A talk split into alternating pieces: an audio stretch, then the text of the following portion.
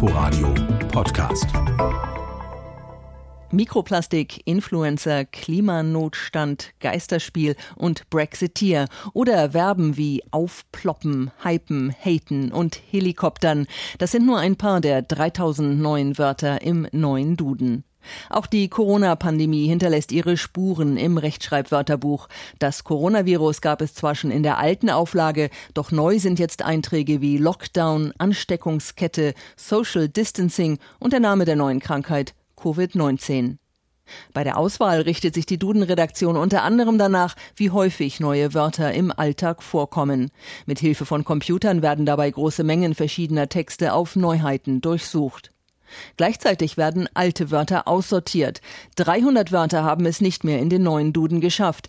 Die Kammerjungfer etwa wurde gestrichen, der Fernsprechanschluss, der Pfarrherr und der Hackenporsche.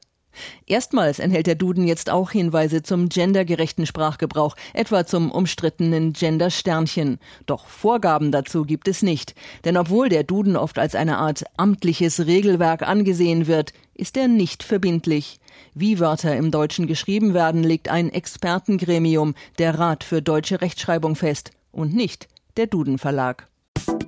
Inforadio Podcast.